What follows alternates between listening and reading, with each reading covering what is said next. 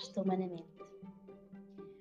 Hoje queria falar-vos sobre as palavras, o poder das palavras.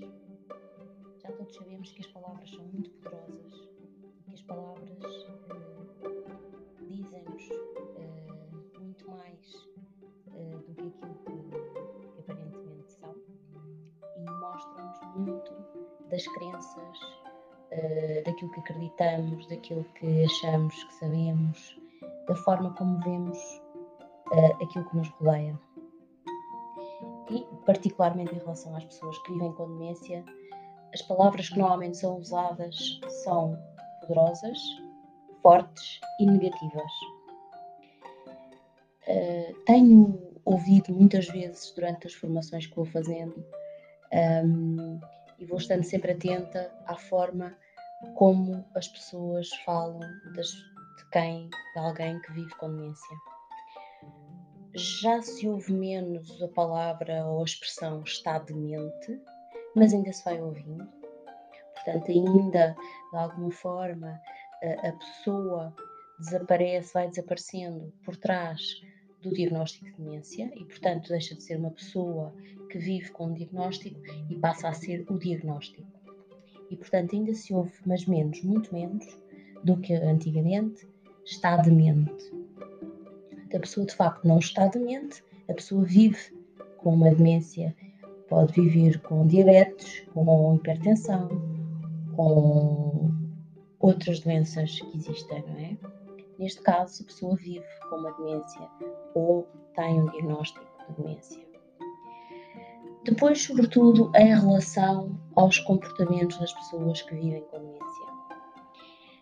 De facto, por estarmos ainda muito no paradigma biomédico, muitos comportamentos que as pessoas com demência têm e que não são mais do que a expressão, a comunicação de algo, se for um comportamento que de facto nós temos alguma dificuldade em compreender e que nos causa algum desafio, provavelmente a pessoa com demência estará a comunicar-nos de que alguma das suas necessidades não está a ser respondida.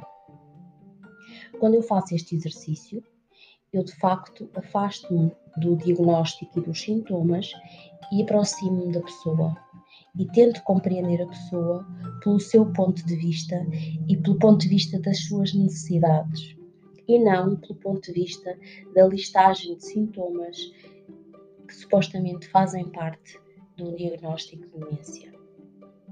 E vou apenas falar de, de duas expressões hoje que muitas vezes se ouvem em relação à pessoa que vive com demência. Fugir. Ainda hoje se diz que as pessoas que vivem com demência fogem das instituições. Senhora tal, a certa hora, tenta fugir. E depois nós temos que a convencer a não ir embora porque ela quer fugir. Vejam o peso desta palavra, fugir.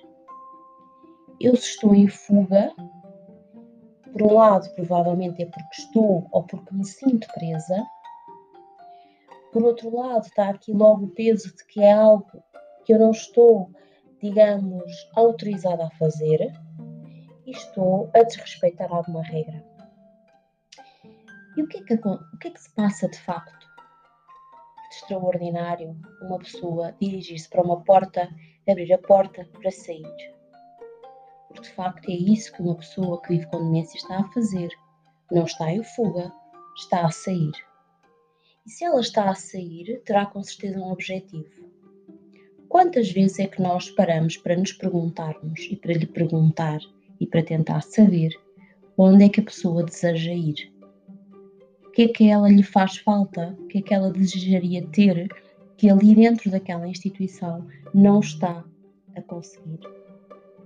Provavelmente devido ao facto das instituições terem a noção de que são muito limitadas no que diz respeito à sua capacidade de responder às necessidades das pessoas, imediatamente fecham portas, trancam portas e impedem as pessoas de viver livremente. E ao fazerem isto, não só não respondem às necessidades psicossociais, emocionais daquela pessoa, como estão também a fazer a cometer algo que é um atropelo aos direitos humanos da pessoa. e que na realidade é algo que nenhum de nós pode fazer, que é privar o outro da sua liberdade. Eu não tenho o direito de privar o outro da sua liberdade, mesmo que esse outro tenha uma demência ou outra doença.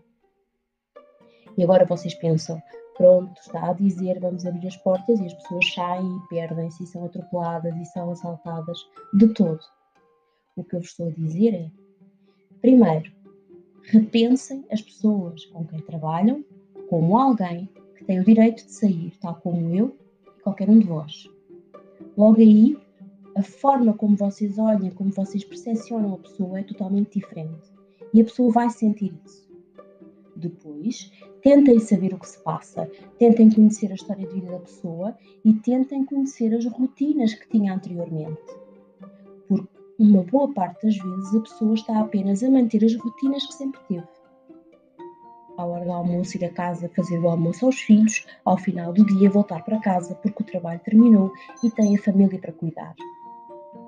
E depois, quando nós sabemos o, o motivo pelo qual a pessoa quer sair, podemos encontrar formas dentro da instituição que ajudem a responder à necessidade que está na base dessa uh, tentativa de saída. Por outro lado, e eu fiz isto várias vezes quando trabalhava numa instituição, quando as pessoas de facto estão decididas a sair, nós perguntamos: quer sair? Posso acompanhá-lo? E portanto, é totalmente diferente eu abrir uma porta e oferecer-me para acompanhar uma pessoa que deseja sair e dar uma volta, tomar um café, por vezes as pessoas só querem de facto apanhar ar. E nós transformamos isso numa fuga não autorizada. Percebo agora que passaram sete minutos e eu só consegui falar da fuga, porque de facto eu acho que é algo que levanta aqui muitas questões a quem trabalha na instituição. Por isso prometo, no próximo podcast, voltar, voltar aqui a esta questão da comunicação e das palavras que nós usamos em relação às pessoas com demência. E neste caso, iremos falar sobre a deambulação. Imaginem que até há um livro que tem como título Deambular não, eu estou a caminhar, sobre apenas com, com histórias verídicas e reais sobre a deambulação e eu nessa altura irei trazer-vos para que vocês o conheçam e para que possam também repensar a maneira como uh, observam e como respondem à necessidade de caminhar que é inata ao ser humano. Obrigada por escutarem e até à próxima.